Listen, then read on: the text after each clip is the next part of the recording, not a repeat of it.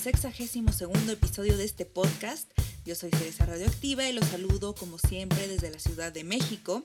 Esta semana vamos a conocer la historia de una banda que prometió ser una cura milagrosa contra la depresión y que la hemos visto crecer desde mitades de los años 90. En el Girls to the Front tenemos el estreno de las Deep Valley y eh, también tenemos un estreno de un tráiler de una película sobre una famosa pareja de los años 90. Eddie Vedder lanza nuevo single y también tenemos por ahí un disco en solitario de Brandon Boyd, así que vamos a comenzar este nuevo episodio de Rock on Rules.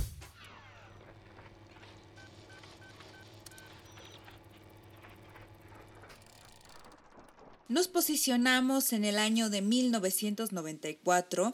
En la radio sonaban The Cranberries con Zombie, mientras que Soundgarden nos mostraba un mundo apocalíptico en donde el sol era suplantado por un gran agujero negro y Oasis triunfaba en las listas con Supersonic y por otro lado Beck nos hacía sentir super perdedores. Ahora nos movemos a Londres, a la American International School of Luxembourg, donde se conocieron dos jóvenes de mundos muy diferentes. Aunque compartían los estudios, no tenían ninguna relación amistosa. Stefan Olstad, de 20 años, acudió a clases de guitarra y regreso a casa se encontró con Brian Molko, de 22 años, quien lo observó cargar su guitarra y decidió invitarlo a una de sus presentaciones. Esto dio pie para que Stefan le propusiera crear una banda. De inicio, escogieron Ashtray Heart como el nombre de la banda. Esto fue gracias al músico Captain Beefheart, hasta ese momento tenían a Stefan como bajista y a Brian como guitarrista. Estuvieron en búsqueda de un baterista y Brian decidió llamarle a uno de sus amigos, aunque este abandonó la banda luego de que le ofrecieran pertenecer a otra que según él tendría mucho más éxito. En su lugar entró el sueco Robert Schulzberg. En una entrevista, Brian Molko contó cómo fue que eligieron el nombre de la banda. Músico tratas de encontrar un nombre para tu banda que te represente y nunca lo haces porque básicamente los nombres de las bandas pierden su significado después de un tiempo. Se convierten en una serie de sonidos que asocias con personas en la música. Lo más importante de un nombre es que te puedas imaginar a 40.000 personas gritándolo al unísono. En 1996 la banda fue firmada por Caroline Records, un sello que tenía dentro de sus filas a bandas como Smashing Pumpkins y The Misfits. El 17 de julio de ese mismo año se estrenó Placebo, su álbum debut que tuvo gran éxito en las listas de Reino Unido. Las letras de este proyecto fueron escritas por Brian Molko y toca temas sobre la muerte, las preferencias sexuales y la depresión. Si bien la banda estaba completa, hubo algunos roces con el baterista y decidieron sacarlo, pero hasta que terminara la promoción de este disco. Placebo fue un detonante para la música británica. Nadie se atrevía a tocar tan abiertamente estos temas ni a tener una apariencia andrógina. Lo más cercano había sido David Bowie. Esta banda llegó a volarle la cabeza tanto al público como a los especialistas musicales que se dieron cuenta que Placebo tenía algo más que ofrecer. La forma en que sonamos y miramos fue una reacción contra el lugar, pero también mucho de nuestro travestismo fue declaración política contra la escena musical en ese momento. Era muy juvenil y machista. Queríamos ponernos de pie y ser contados. No hay una mejor manera de hacerlo que poniéndose ante un montón de bofetadas, vistiendo una falda y jodiendo la cabeza de la gente. Algo que también tuvo controversia fue la portada del disco. Mostraba a un niño con una sudadera sumamente grande, de color rojo, tapándose los ojos con una expresión de fastidio. En el 2012, el niño de la foto, David Fox, amenazó a la banda con demandarlos por esta foto alegando que habían arruinado su vida. La fotografía fue tomada por el primo del chico y al parecer solo le avisó que aparecería en la portada del disco unas semanas antes. No le había pedido permiso y tampoco le dio nada a cambio. El disco tiene grandes canciones como Nancy Boy, donde habla sobre los estereotipos masculinos y lo encasillados que tenían a los gays como promiscuos. Para esta canción tomaron como inspiración una declaración que hizo el vocalista de la banda Sud. Soy un hombre bisexual que nunca ha tenido un encuentro homosexual. Otra joya de este disco es 36 Degrees, la temperatura con la que se pudiera representar el comienzo de una muerte. Una vez que Schultzberg estaba afuera, llamaron nuevamente a Steven Hewitt. En 1999 entra nuevamente a los estudios de grabación para plasmar el disco Without You I'm Nothing. Para esta producción solicitaron la ayuda de Steve Osborne, debido a que él tenía experiencia con bandas de música bailable y bandas de rock. Tuvieron bastantes disgustos durante las grabaciones y terminaron por no dirigirse la palabra luego de las sesiones. Placebo tuvo gran éxito con sus videos mostrando a un vocalista andrógino hablando de temas controversiales, de sonido alternativo pero con un mensaje fuerte. Este disco tiene 12 temas y hay una versión japonesa en donde hacen cover a 20th Century Boy, una canción original de T-Rex. Dentro de las favoritas en este álbum está Pure Morning, con la que atravesaron el continente, y el éxito continuó con Every You, Every Me, que sería parte de la banda sonora de la película Cruel Intentions, y Without You I'm Nothing, con el que lanzarían posteriormente una versión con David Bowie. En el año 2000 lanzan un disco espectacular llamado Black Market Music, disco que dedican a Scott Peering, un publicista de la banda que falleció debido a cáncer. Este disco inicia con Tasting Man, que estuvo inspirada en el sonido de Nine Inch Nails y apareció en una serie de televisión llamada Queer as Folk. Esta serie fue muy famosa en el ámbito gay, ya que relataba la vida de varios amigos con estas preferencias sexuales durante una juventud que se les iba escapando. Tuvo cinco temporadas y gran parte de la música que se mostraba aquí era reflejo de lo que sonaba en los antros gays de ese tiempo. Las canciones recomendadas de este trabajo son Special K, Black Eyed y Commercial for Levi, que fue escrita justamente para Scott Peering, recordando una vez que le salvó la vida a Brian Molko mientras caminaba estando ebrio en una ciudad y un auto iba a atropellarlo, Scott lo aventó tratando de recibir un poco el impacto o de salvarse los dos y fue como Brian Molko no fue arrollado por un auto. En el año 2002 entran a grabar Sleeping with Ghost, que vería la luz el 1 de abril del 2003. Para promocionar este disco vinieron a Ciudad de México y tuvieron una asistencia de 35 mil personas en el Foro Sol, donde tuve la oportunidad de verlos al lado de Gustavo Cerati, Café Tacuba, Kinky, Lamara Rodríguez, eh, bueno, eran varias eh, bandas que se presentaban en esa ocasión, pero eh, la banda más sobresaliente en ese momento era Placebo al lado de Gustavo Cerati. Recuerdo perfecto que quien llevó todo el contacto con el público en esa presentación fue Stefan y casi al final interpretaron la canción de Bésame mucho y cerraron con Where is My Mind, cover de los Pixies. Eh, pueden ver toda esta gira en YouTube si lo buscan como Sleeping with Ghost Tour Documentary y allí pueden ver la presentación, también un documental corto sobre cómo fueron los fans de México, visitaron cantinas, estuvieron persiguiéndolos por todos lados. Está muy interesante este este documental, váyanlo a ver a YouTube. Y de canciones recomendadas sobre este disco, pues está This Picture, Sleeping with Ghost, The Bitter End, Special Needs, uh, Protect Me from What I Want y obviamente su versión francesa, Protège-moi. Un año más tarde, la banda graba un DVD en vivo durante una presentación que tuvieron en París y allí podemos ver a David Bowie interpretando con ellos Without You I'm Nothing. Para el año 2006, siendo mundialmente conocidos y una banda consolidada, entran al estudio para grabar su quinto disco llamado Mets, con el que llegarían al lugar número 7 en Reino Unido. Con este álbum prueban mezclar sonidos electrónicos y les va muy bien. Por otro lado, las letras de este disco hablan sobre los problemas que trae el beber y el perder el piso.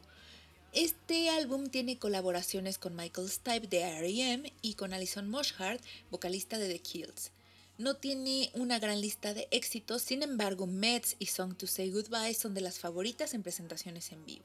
Dos años más tarde, Steve Hewitt decide abandonar la banda debido a diferencias musicales y optan por sustituirlo por el californiano Steve Forrest. En este mismo año lanzan Battle for the Sun, donde interpretan Ashtray Hort, con el que honran un poco el inicio de la banda. Y si se les hace un poco extraño porque dice mi corazón de cenicero o hablan en español, es porque Stefan lleva una relación amorosa desde 1996 con un chico español, el cual le ha enseñado a hablar bastante bien eh, y puede llevar una conversación bastante buena en este idioma. Además, él tiene un proyecto llamado Hotel Persona, en el que al lado del cantante español David o David Amén han hecho colaboraciones al lado de Miguel Bosé. En el 2013 lanzan Loud Like Love y es su séptimo álbum que estaba pensado para ser un disco en solitario de Brian, sin embargo decidió compartir con la banda las canciones que había escrito. En este trabajo Brian plasma las vertientes que tiene el amor en canciones como Too Many Friends, muestra cómo es ser famoso o querido en redes sociales y sin embargo es sentirse solo y estar con gente que jamás vas a conocer pero que te aprecia a la distancia. No tuvo tanto éxito este álbum, en promedio le dieron un 6 de 10 y sí creo que dos de las mejores canciones son Loud Like Love y Too Many Friends. En el 2015 Steve Forrest, su baterista, abandona la banda y toman un pequeño descanso. En este 2021 la banda comenzó a publicar singles para promover su nuevo trabajo llamado Never Let Me Go, el cual comenzaron a grabar desde el 2019. Este disco tendrá 13 canciones, ya está publicado el tracklist y verá la luz el 25 de marzo del 2022.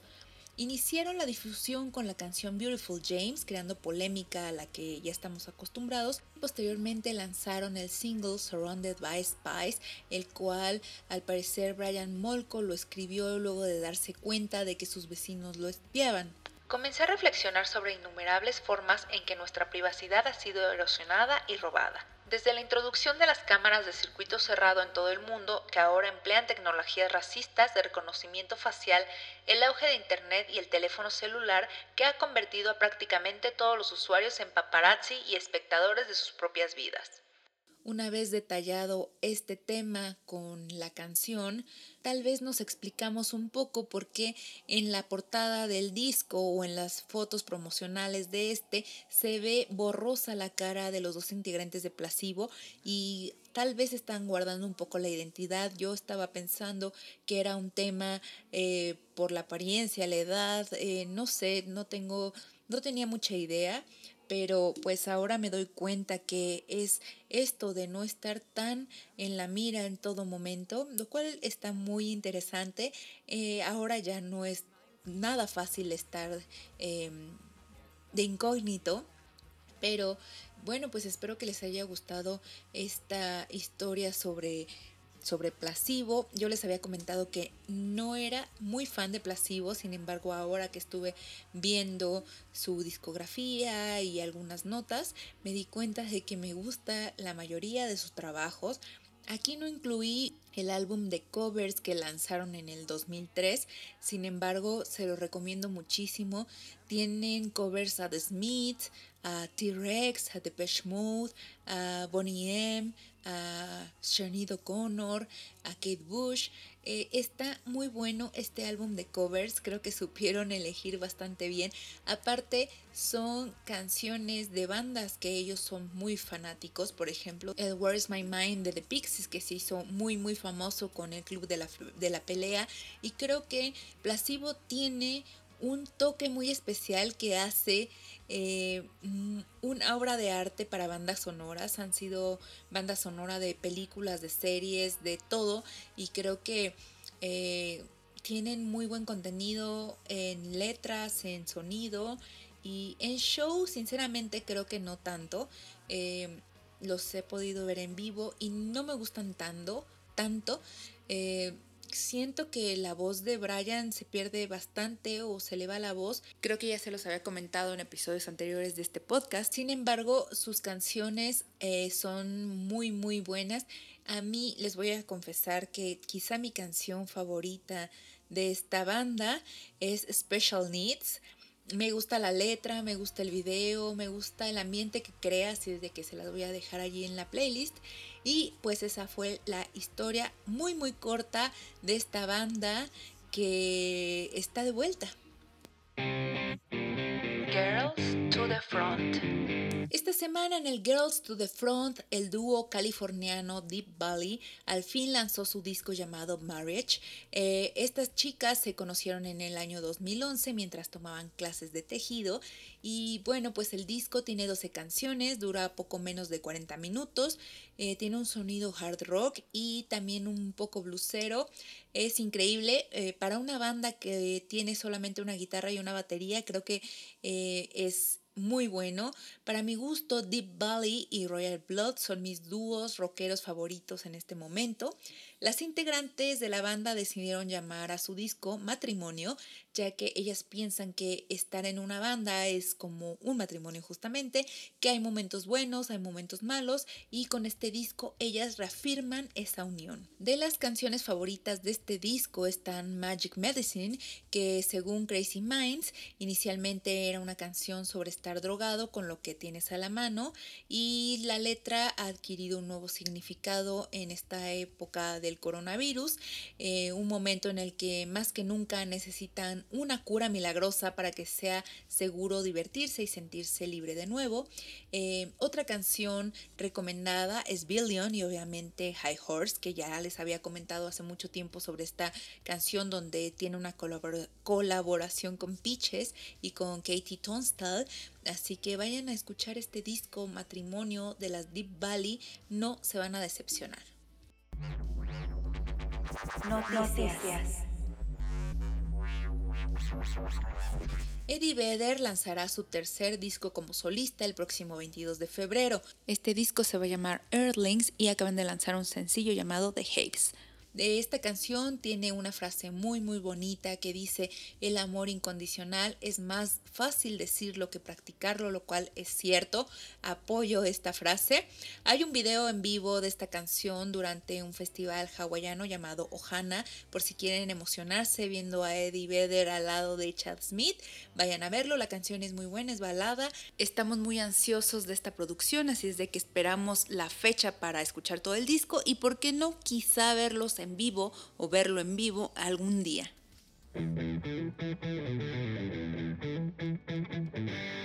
Acaban de publicar el trailer de Pam y Tommy, una película en la que relatan la vida de Pamela Anderson y Tommy Lee, eh, recordemos que fueron una de las parejas más famosas en los años 90 y lejos de sus sex tapes o sus extravagancias, fueron famosos por sus escándalos eh, de ir y venir y algún tipo de violencia y aparte de la procreación de dos hijos que ahora son modelos.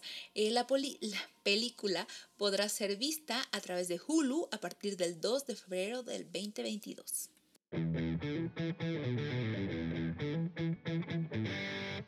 Brandon Boyd, vocalista de Incubus, lanzó un single llamado Pocket Knife, que es un trabajo en solitario y corresponde al segundo álbum que tiene él y se llamará Echoes and Cocoons. Y hay un video del single, se ve un Brandon muy alivianado, vestido de blanco o de color khaki en una casa muy grande, muy amplia y haciendo lo que él sabe hacer, moverse muy extrañamente, cantar una canción muy suave, muy tranquilizadora, muy buena, a mí me gustó, pero luego me tachan de que solamente me gusta Brandon Boyd porque él me gusta físicamente y la verdad es que no. Si usted no sabe más allá de la historia de, de Brandon Boyd, aparte de Incubus, él es un tipo vegano que se dedica a ayudar a fundaciones para para gente, para niños, para animales. Y aparte tiene una cuenta en Instagram y una página en donde pueden consultar su arte. Él tiene unos diseños increíbles. Me gusta muchísimo cómo dibuja. Eh, nunca recibió clases de arte, sin embargo creo que es muy talentoso y pueden comprar su arte, ya sea el real o pueden comprar camisetas, libretas, sus libros con sus pinturas, pueden comprarlo a través de su página y se me hace un tipo muy talentoso, no es de mis tops de de cantantes o de bandas, pero sí me gusta bastante Brandon Boyd. Queridos rock'n'rolleros, llegamos al final de este episodio. Muchas gracias por escucharlo, gracias por sus mensajes. Eh, quiero comentarles que esta semana voy a estar en el Atando Cabos en cientorock.com.ar al lado de Manu Bauman y Juanse. Eh, también quiero comentarles nuevamente que estarán en Evox disponibles nuevos episodios de Rock on Rules Musical, que es un programa menos eh, estructurado que este, si este no está estructurado, pues ese mucho menos, en el que preparo algunas playlists con chisme sobre canciones, bandas, estrenos y demás. Aquí estoy eliminando eh, la sección de novedades porque es muy difícil em, recomendarles algo que no escuchan, así es de que lo voy a mudar para allá. Si usted quiere enterarse de nuevas bandas, nuevas canciones y escucharlas, aparte de el chismecito que todo esto conlleva, pues váyase para Evox, allá van a estar de vez en vez las, las playlists. Y también quiero comentarles que acabo de comprar boletos para ver a Greta Van Fleet en el Pepsi Center en Ciudad de México el no sé qué día de mayo Sé que es un lunes, muy mal día para conciertos porque pues vas iniciando la semana y pues ni modo. Pero así voy a estar yendo a ese concierto. Eh, no he visto nada de The Killers, seguramente ya no alcancé los boletos, así es de que los tendré em, notificados si es que sí los consigo. Y pues, ¿qué más les iba a comentar? Me acabo de, de vacunar contra la influenza y me siento un poco extraña. No sé si es la vacuna o es el cansancio, no lo sé, pero ya estoy vacunada también de eso, así es de que ustedes también vacúnense de, contra la influenza, contra el COVID, contra todo lo que puedan, eh, cuídense mucho. Escuchen Futuros Desiertos, La Biozona, eh, Una Ciudad sin Héroes, eh, también en caso de que el mundo se desintegre, obviamente. Protéjanse, sean felices, escuchen música, vayan a conciertos como cada semana. Yo soy Cereza Radioactiva y esto fue Rock and Rules.